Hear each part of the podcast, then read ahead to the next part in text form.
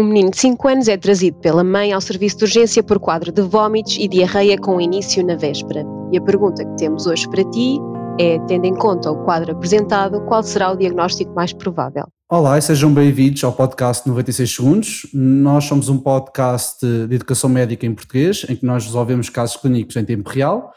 O meu nome é David Meirelles, uh, hoje sou mestre de cerimónias e tenho comigo a Manuela Lopes, interna de cardiologia pediátrica de, no Centro Hospitalar Universitário de Coimbra, que escreveu esta pergunta comigo e tenho comigo o, também o nosso mestre de cerimónias habitual, só que hoje vem responder, o Daniel Caseiro, interno de cardiologia dos adultos. Olá, uh, olá a todos. Do, Lisboa, Centro Hospitalar Lisboa Norte. E, de certa maneira, hoje temos outro duelo entre Coimbra e Lisboa, e entre cardiologia dos adultos e cardiologia pediátrica. Pronto, sejam bem-vindos. Espero representar bem. Vai, vai, vai, vai correr bem, vai correr bem, de certeza. vamos lá então. Pronto, então, Manuela, quando quiseres, estás à vontade. Ok, vamos lá. Um menino de 5 anos é trazido pela mãe ao serviço de urgência por quadro de vômitos e diarreia com início na véspera. A mãe relata ter presenciado quatro episódios de vômitos alimentares, juntamente com cinco dejeções diarreicas, aquosas e abundantes. Refere também que o menino começou a comer menos e que hoje de manhã queixou-se de uma dor abdominal difusa.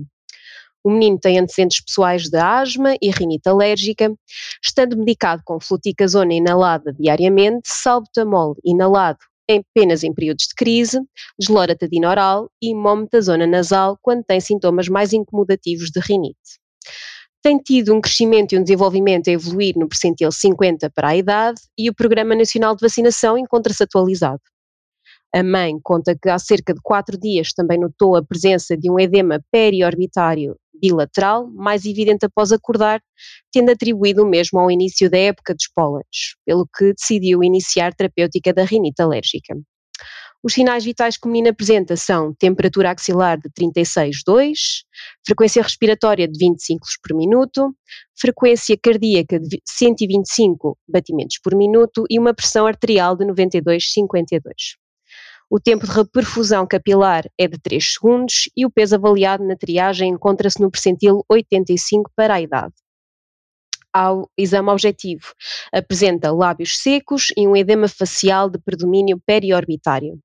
O exame do abdômen evidencia um desconforto que é generalizado à palpação e os membros inferiores apresentam godê uh, no terço inferior de ambas as pernas, sem sinais inflamatórios associados e ao, restante exame, eh, ao restante exame eh, físico, incluindo a auscultação cardíaca e pulmonar, encontra-se encontra dentro dos parâmetros da normalidade. Nós decidimos requisitar uma tira-teste urinária que revelou um pH de 6, uma densidade de 1.030, eh, sangue uma cruz, proteínas 4 cruzes, leucócitos negativos e nitritos negativos. E é nesta fase, então, Tendo em conta o quadro apresentado, qual é que seria o diagnóstico mais provável? Queremos convidar, não é? Convidar os nossos ouvintes a pensar um bocadinho acerca desta pergunta. Muito obrigado, Manuela. Pronto, tendo em conta este tempo de espera. Daniel, uh, conta lá, o que é que este caso te diz? Então sou eu que vou ser exposto aqui à pediatria cerca de um ano depois, um, um ano e meio depois da, da PNA, não é? É verdade. Ok. Vamos lá ver o que é que te lembras.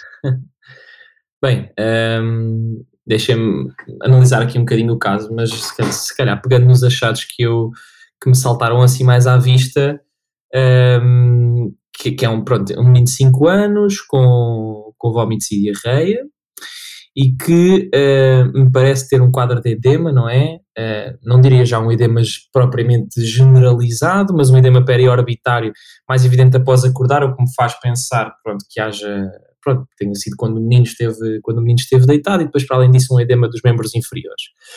Um, e depois, uh, pronto, isto é um quadro com alguns dias de evolução, um, e, e, pronto, não me parece que. Aqui já não me lembro muito bem do, dos sinais vitais, mas não me parece que esteja propriamente instável neste momento. Talvez ligeiramente, talvez ligeiramente desidratado uh, ou em ligeira hipovolemia. e depois temos uma urina 2 que, que acho que me deixa um bocadinho mais seguro em relação àquela que é a minha principal suspeita diagnóstica, que é a presença de, de proteinúria.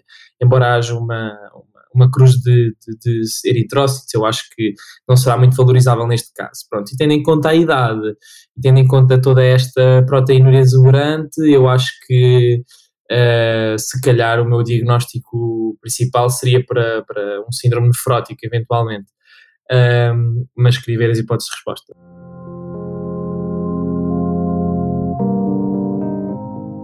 Ora, muito bem. Então, tendo em conta o quadro apresentado, qual é o diagnóstico mais provável? A. Apendicite aguda. B. Cetoacidose diabética. C. Gastroenterite aguda. D. Síndrome hemolítico urémico. E. Síndrome nefrótica. Ou F. Síndrome nefrítico.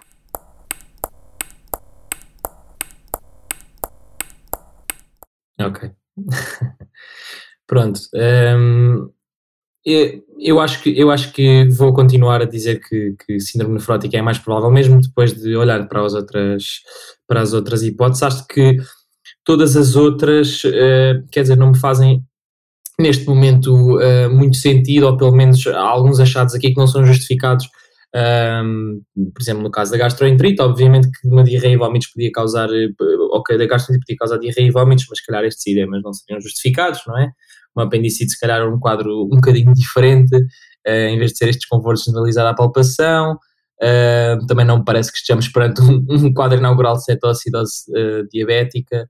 Um, e pronto, em, em, relação aqui, em relação aqui ao síndrome nefrítico, pronto, geralmente é um síndrome, apesar de não termos aqui os critérios todos, quer para olhar para o nefrótico, quer para o nefrítico, pronto, temos uma criança que, uh, pronto, geralmente o nefrítico ser com hipertensão, se calhar uma hematuria mais uh, importante, se calhar eventualmente uma diminuição do débito urinário, um agravamento de grande da função renal, que neste caso podia pronto, manifestar, não sei como, porque não tenho aqui análises, claro, mas pronto, uma noção de diminuição do débito urinário, por exemplo, estaria mais à espera. Este, pronto, e principalmente pela idade e geralmente pelaquela doença das lesões mínimas, até ser a etiologia mais frequente, eu se calhar iria mesmo pelo síndrome nefrótico. Ok, interessante. Muito bem, olha, gostei, gostei da análise acho que está bem orientada, mas devo dizer que 99% dos pais que se dirigem ao serviço de urgência com dor abdominal, o principal uh, foco que eles têm é doutora, isto é uma apendicite aguda. Claro, exatamente. é a primeira coisa. Isso posso garantir-te. Mas sim, efetivamente tá, tá, tá, a ideia está muito bem construída.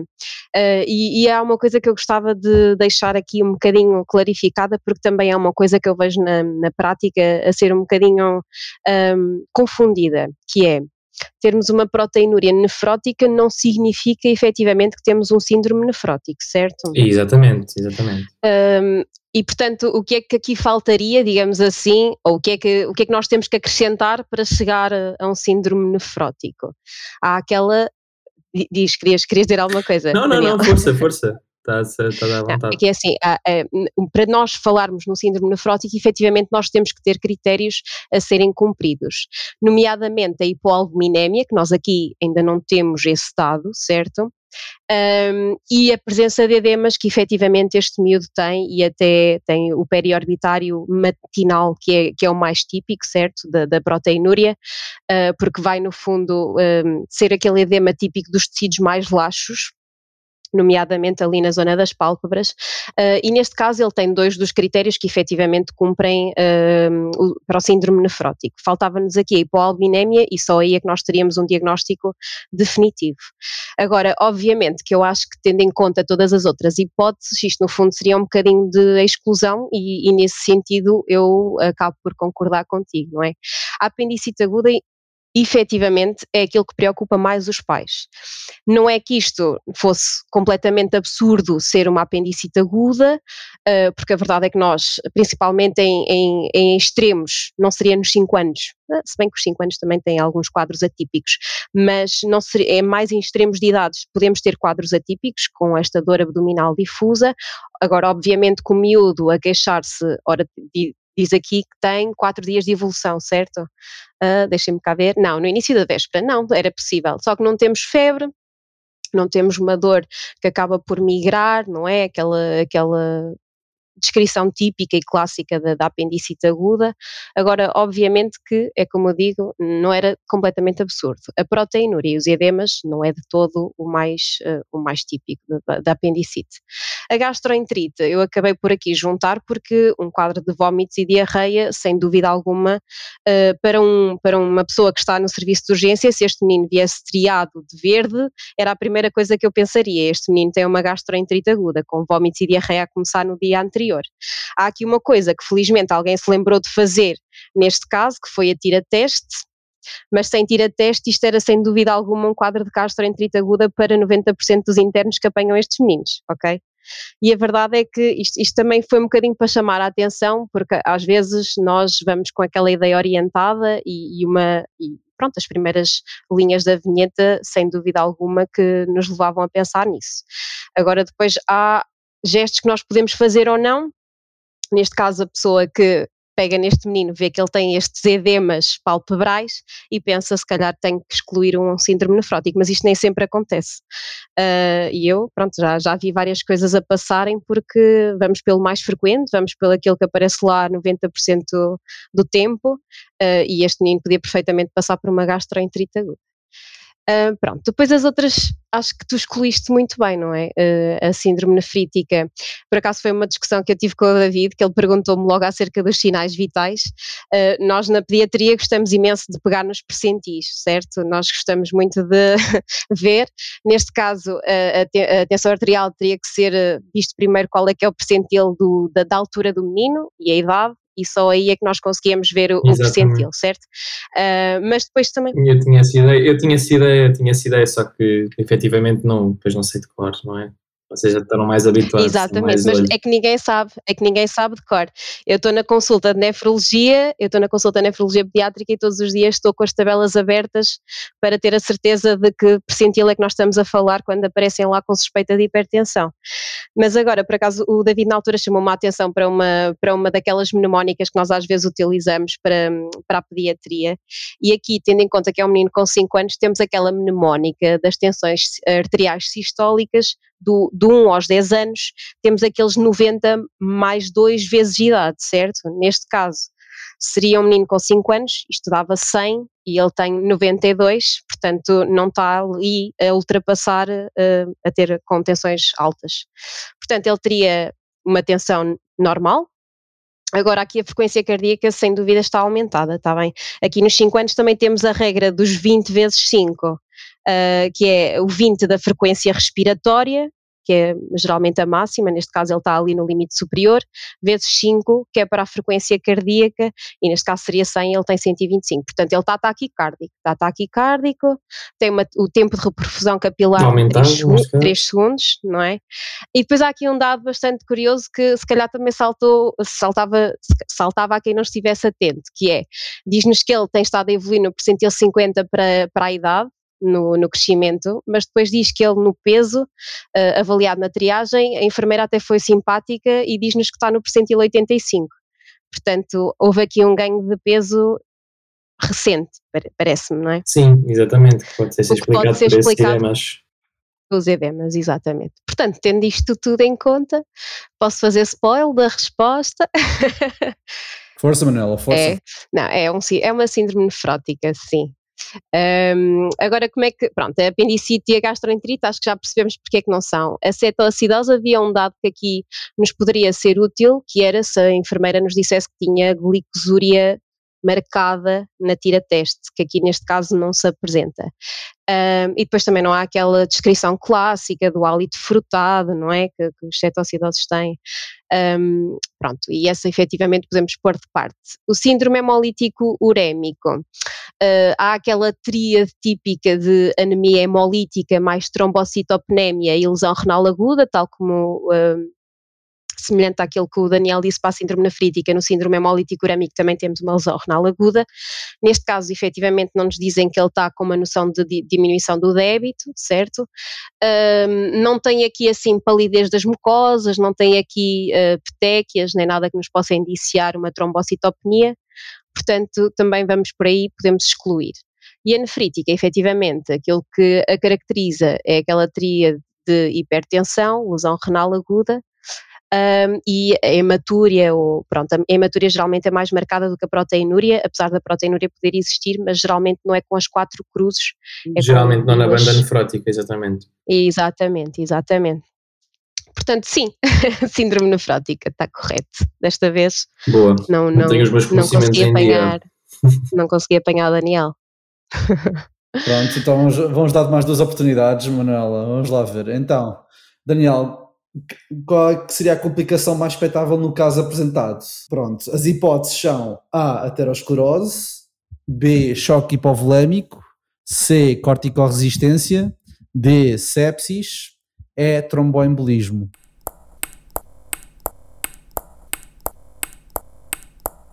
É assim, quando eu vi quando eu vi esta pergunta também passou-me passou completamente ao lado. Se eu, é assim, eu vou ser muito sincero, eu não sei qual é a complicação mais expectável, uh, ou melhor, ou melhor, não sei qual é, é a frequência propriamente dita deste tipo de complicações e tenho ideia que este tipo de complicações é muito variável consoante a etiologia da, da doença que temos à frente.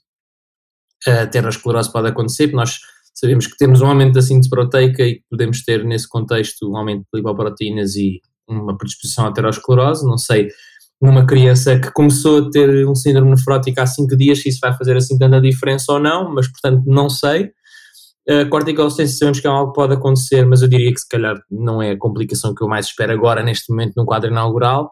A sepsis também diria que seria possível, não é? Sei lá, estas crianças não só, não só têm um, uma maior predisposição à imunossupressão, até tendem a ter hipogama-globulinémias por causa mesmo da, do síndrome nefrótico uma predisposição também para, para, para o coagulante, portanto, e portanto pode existir tro, tromboembolismo, até, até, por exemplo, no caso dos doentes mais velhos, nos síndromes nefróticos dos adultos, pode ocorrer até mesmo as, as tromboses da veia porta, que são uma das complicações sempre mais chatas. Um, o choque hipovolémico também parece uma coisa, e se calhar parece-me mais sensata aqui, mas eu não, sem segurança, sem segurança absolutamente nenhuma, porque lá está, é uma criança que neste momento está, está, está desidratada, o tempo de perfusão capilar está aumentado, tem náuseas e tem vômitos, não é? Tem edemas, portanto, propriamente em termos de volume, eh, como é que se diz, efetivo, em termos de volume efetivo, não, não, tem, não tem o volume suficiente, ainda por cima estar a vomitar, portanto é assim, eh, eu não sei dizer se calhar qual é que seria a mais eh, expectável, se calhar talvez aqui a mais tendo em conta este caso, porque a criança está a vomitar, eu talvez, e sem muita, muita segurança, diria hipovolémia, mas não sei, não sei o que é que, não sei o que é que a Manuela tem aqui para nos, para nos transmitir neste caso, por acaso estou curioso, porque já não me lembro, já não me lembro desta questão da, das complicações e do que é que é mais frequente. Ok. Muito bem. Olha, devo dizer que todas elas são complicações do síndrome nefrótico, não é? Tal como tu disseste, todas elas eram possíveis. Aqui, quando eu digo a mais expectável, eu fui um bocadinho mazinha, vou ser sincera. Aqui não estou a falar em termos de frequência, porque se formos a falar na complicação mais frequente do síndrome nefrótico, delas todas, é sem dúvida as infecções, e neste caso aqui a sepsis, uh, seria a nossa resposta correta quase que de imediato. Uh, e é aquela que nos preocupa até mais quando eles aparecem lá com aquelas barrigas gigantes. Agora, uh, efetivamente, por isso é que eu fiz esta pergunta desta forma, que é qual é a mais expectável, tendo em conta o caso que nós, estamos, que nós temos à nossa frente. E aquilo que no fundo é, é mais imediato e aquilo que se calhar nos temos que preocupar com o miúdo que está a vomitar, exatamente como tu disseste, com diarreia, várias injeções por dia uh, aquosas. E um, no miúdo pequeno, apesar de não ser muito pequeno, não ser aquele recém-nascido nós ficamos completamente em pânico, uh, tem 5 anos, não é? E, um, e depois também tem esta situação que tu, tu, tu referiste, que é a diminuição do, do, volume efetivo, apesar de ele ter edemas, certo? Porque às vezes nós podemos pensar erradamente que, tendo um miúdo que apresente, por exemplo, a chite ou edemas dos membros inferiores, que ele está ali hiperidratado, mas não, nós temos que pensar que há situações em que aquilo que nós temos é água a mais em sítios que não deve, neste caso no terceiro espaço, um, e, e, neste caso é o que acontece no síndrome nefrótico. A água acaba por ser, a água e os líquidos acabam por sair do, do espaço intravascular e no fundo não está, não está a contribuir para, para, para profundir os nossos órgãos, certo? E, e acho que pensaste muito bem.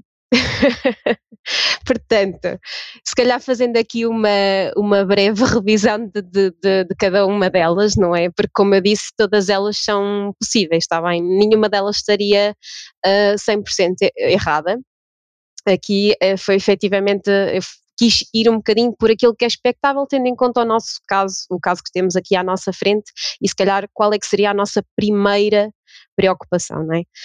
Um, a aterosclerose é como tu disseste, nós ao termos perda de proteínas, o nosso corpo vai responder a aumentar a produção, nomeadamente a nível do, do fígado, e podemos também ter aumento ao mesmo tempo da, das lipoproteínas e termos a, as lipidémias nefróticas. Agora é assim, é muito frequente e quase todos eles apresentam uma, uma, uma, hiperlipidemia, digamos assim. Agora, na maioria das vezes, e principalmente nas crianças, esta é transitória, está bem? A maioria delas nem sequer vai precisar, nem, não precisa de, de, uma estatina ou de qualquer tipo de tratamento. E, o que não é verdade se formos, por exemplo, para o caso do adulto, em que a maioria das vezes não, é, não são corticosensíveis, não resolvem logo ali de uma vez, por, por exemplo, aquelas nefropatias membranosas, que também podem causar o síndrome nefrótico, uh, e essas muitas vezes acabam por precisar de uma estatina porque o risco cardiovascular aumenta significativamente, não só pela hiperlipidemia, como também depois para o tromboembolismo, como vamos falar à frente. Um, neste caso, as crianças, efetivamente, 90% dos casos está associada à doença das lesões mínimas, corticosensíveis na maioria das vezes, um, e por isso são estados transitórios e na maioria das vezes não vão ter uma aterosclerose, porque nós sabemos que para haver aterosclerose temos que ter uma deslipidemia um, por muito tempo, certo? Que dê tempo para uh, formarem-se placas e haver aquele desgaste todo a nível dos nossos vasos uh, e pronto, e as complicações que aí que daí vêm. Portanto, esta, sem dúvida, não era aquela que era mais expectável, pelo menos por agora. Uh, depois, a corticorresistência, tal como eu disse, 90% doenças lesões mínimas e das lesões mínimas e 90% corticossensível. Um, o mais chato, até vos vou dizer, da síndrome nefrótica nem é a resistência, é a recidiva. E eu acompanho muitos, muitos, muitos, muitos miúdos em consulta que estão lá porque têm múltiplas recidivas e não conseguem fazer um desmame total da medicação a longo prazo.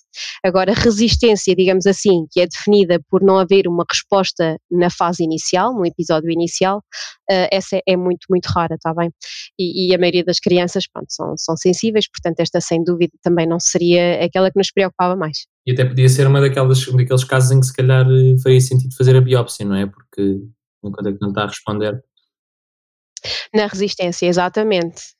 É isso mesmo, sim. Se nós tivermos um caso de corticorresistência, como são uh, muito menos frequentes, também temos que pensar que se calhar a causa não será lesões mínimas, temos que pensar nas outras, e essas às vezes podem precisar de outras coisas, e então fazemos as biópsias, exatamente, é isso mesmo.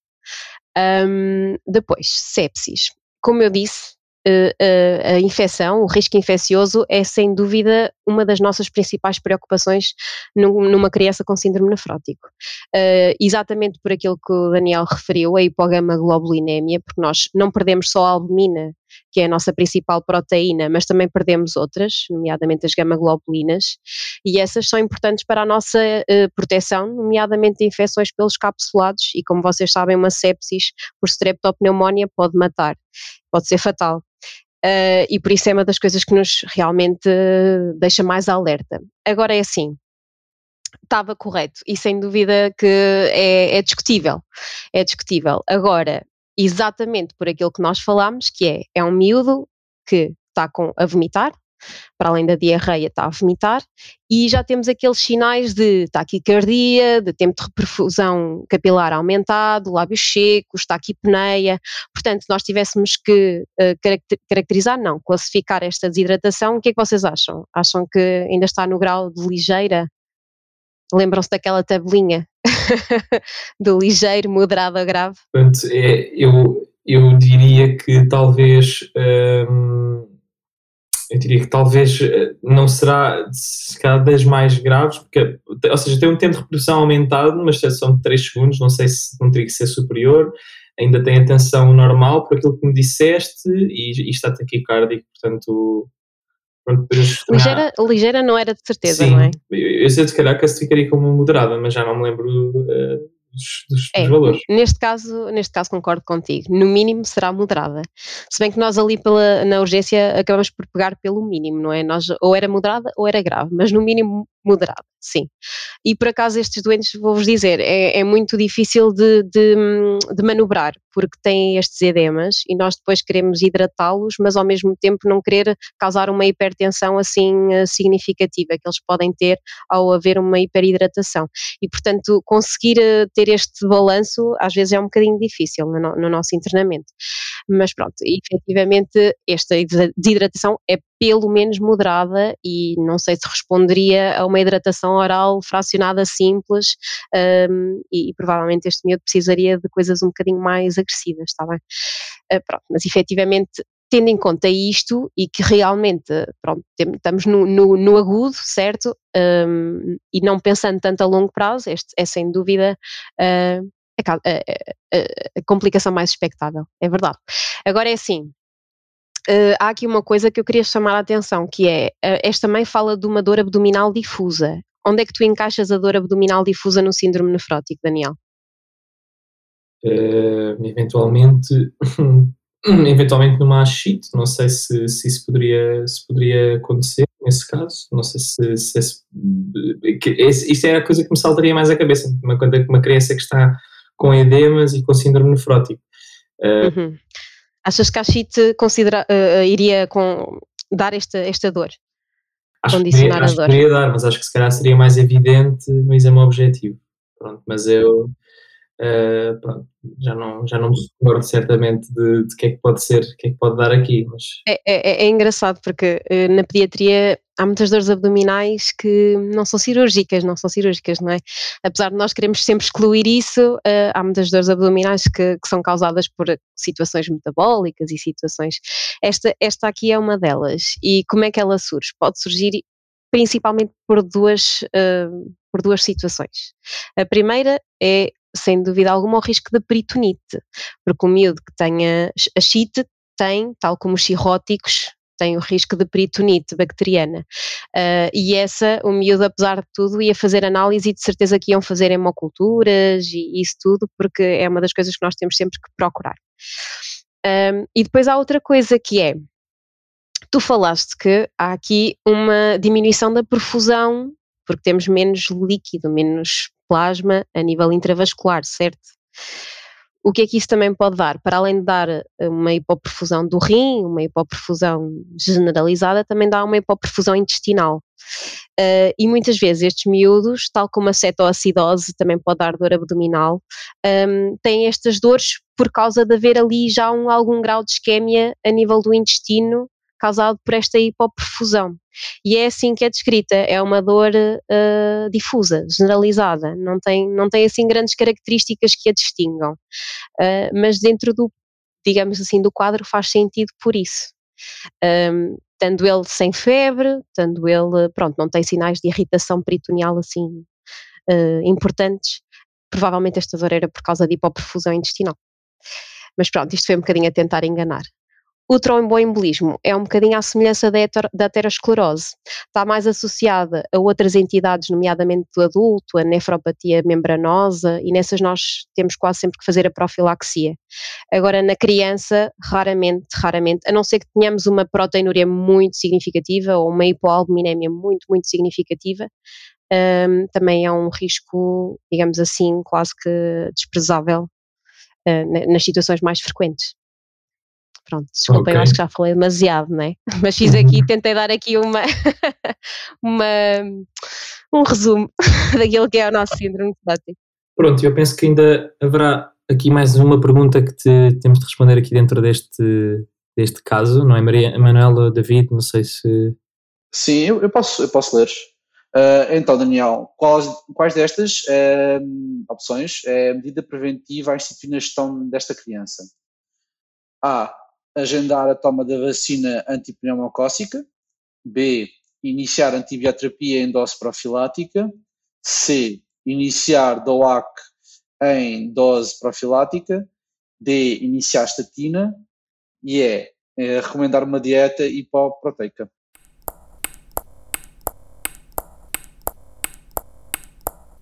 Ok.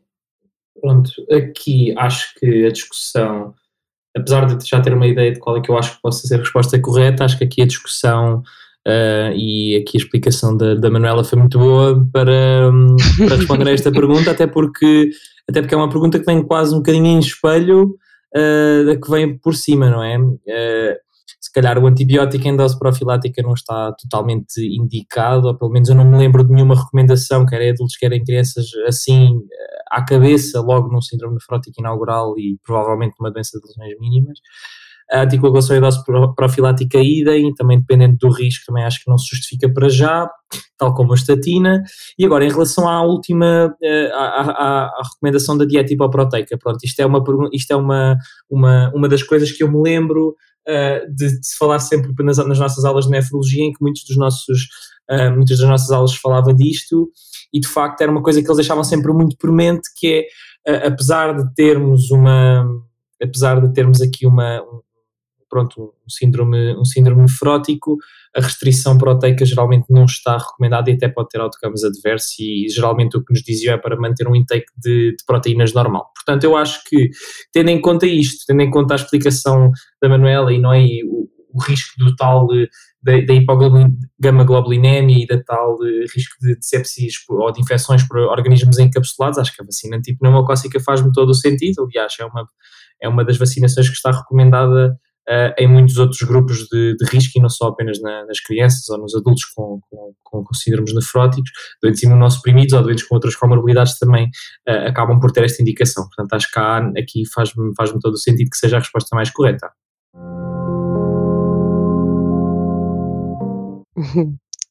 Opa, não te consegui apanhar. Ok, opa, sim, pronto, acho que hum, é mesmo isso, não é? Acho que efetivamente depois de toda a discussão, responder a fazer eh, profilaxia tromboembolismo ou fazer estatina não faria muito sentido, não é? Uh, mas sim, e depois há aqui também uma coisa que é deixar também alerta que há poucas situações, apesar de começarem a haver estu estudos, há poucas situações em que nós fazemos DOACs na idade pediátrica. Um, e aquilo que ainda hoje se recomenda quando existe efetivamente um risco tromboembólico aumentado, mesmo nos síndromes nefróticos, ainda é a enoxa e a varfarina. Uh, pode parecer estranho, porque têm que fazer o controle com INR, mas a verdade é que estes miúdos ainda fazem esses, esse tipo de antico, um, anticoagulação. Os DOACs ainda não estão uh, a ser comprovadamente seguros e eficazes, apesar de haver estudos para tudo.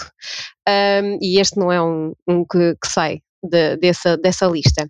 Agora, antibioterapia profilática, efetivamente, não há aqui nenhuma indicação para isso, apesar do risco infeccioso aumentado.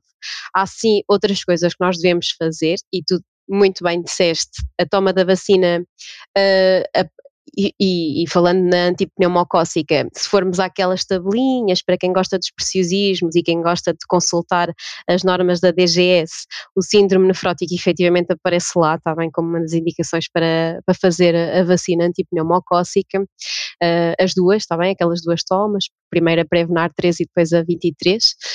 Um, e depois também há outras coisas que podemos fazer, nomeadamente a toma anual da vacina da gripe. Eu faço agendamento de muitas consultas para as médicas não se esquecerem de prescrever a vacina da gripe a estes meninos com síndrome nefrótico. E, uh, e depois há outra coisa também ainda que é um bocadinho um preciosismo, mas há uma coisa que nós pesquisamos sempre nestes meninos, que é as serologias um, para o herpes para o herpes e para a varicela zoster, porque pode também haver indicação para fazer a vacina se eles nunca tiverem tido infecção por, pelo vírus. Uh, e há, inclusivamente, é uma das situações em que se o menino não tiver tido uh, antes a infecção e aparecer com contacto de risco, uh, pode necessitar fazer a imunoglobulina e o aciclovir.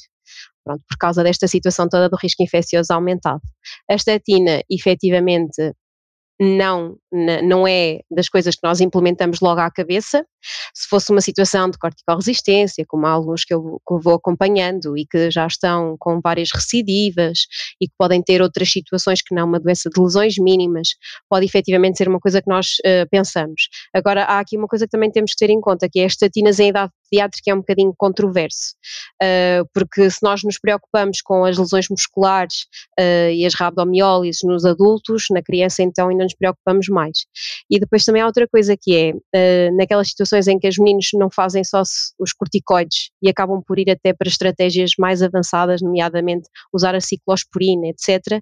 A ciclosporina é um inibidor da calcineurina e utilizar com a, a estatina acaba por aumentar ainda mais o nosso risco de rabdomiólise portanto, estatinas aqui nestas crianças quase nunca. A, hipo, a dieta hipoproteica é verdade, isto é uma discussão, até vos vou dizer mais, se há coisa que os pais se preocupam uh, em quase todos os meninos que eu sigo na nefrologia pediátrica, é o que é que o meu filho pode comer, o que é que eu lhe posso dar, tenho que fazer alguma restrição, tenho que deixar de pôr sal na comida, tenho que deixar de dar carne, o que é que eu posso fazer?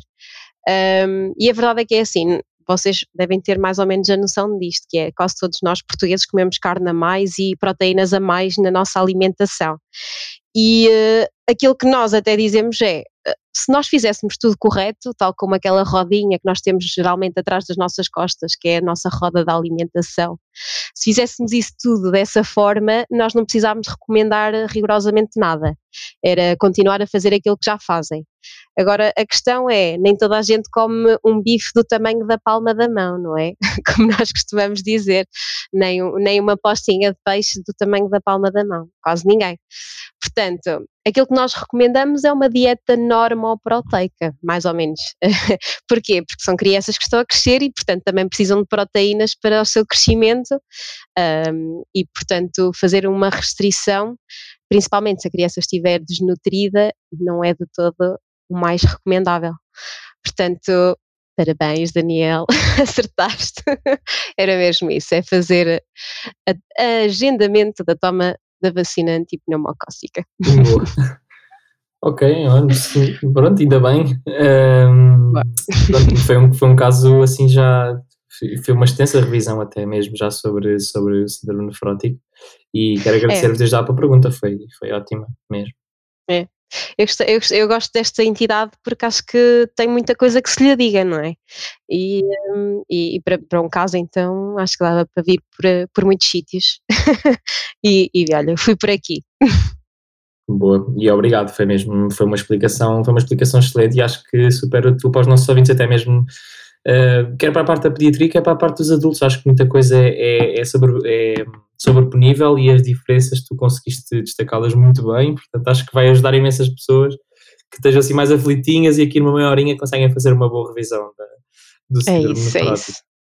É isso. E quem vai para a medicina interna também precisa de saber isto, porque também há, há, há, adultos com síndromes nefróticos. Portanto, Sem dúvida. não pensem que é só das meninos. Exato. Mas sim. Está bem. Muito obrigado, Manuela, mais Não, uma vez. Eu, eu é que agradeço e mais uma vez acho que esqueci-me outra vez desta parte logo no início do nosso podcast, não é? Que é agradecer pelo convite, obviamente, oh, uh, que é sempre um prazer falar com vocês. Não, é sempre agradável ter-te no, no, programa. Uh, Obrigada. Com, as tuas contribuições. Obrigada. Mais uma vez, malta, uh, se querem saber mais sobre esta pergunta, visitem o nosso site www www.medapretice.org para saberem mais. Uh, está lá detalhada a explicação deste caso clínico e, uh, e também detalhado a justificação de cada um, uma das opções erradas e da opção correta também, uh, escrita pela Manuela e com um ponto final ao outro meu. Eh, muito, mais uma vez, Manuela, para finalizar, muito obrigado por teres pela tua contribuição. Obrigado, Daniel, por teres vindo responder à pergunta. É sempre bom e educativo ouvir-te a discutir casos. Uh, eu, pessoalmente, que já não tenho pediatria há muito, muito tempo. Uh, muito obrigado aos nossos ouvintes por terem estado aqui connosco. E não, não perca o próximo episódio, nós também não, não é? Isso mesmo. Tá, malta, bom estudo, obrigado. Bom estudo. É, bom estudo, bom estudo.